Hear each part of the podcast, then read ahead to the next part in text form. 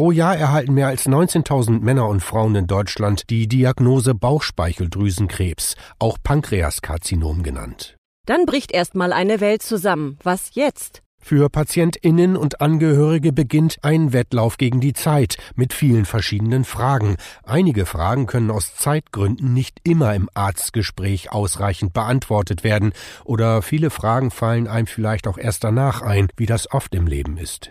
Deshalb haben wir von Servier Deutschland anlässlich des Weltpankreaskrebstages am 17. November eine Webseite ins Leben gerufen, die Antworten auf die wichtigsten Fragen rund um die Erkrankung Bauchspeicheldrüsenkrebs liefert.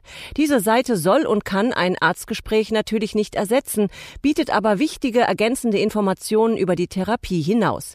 Informieren Sie sich über schnelle und umfassende Hilfe unter bauchspeicheldrüsenkrebs.info.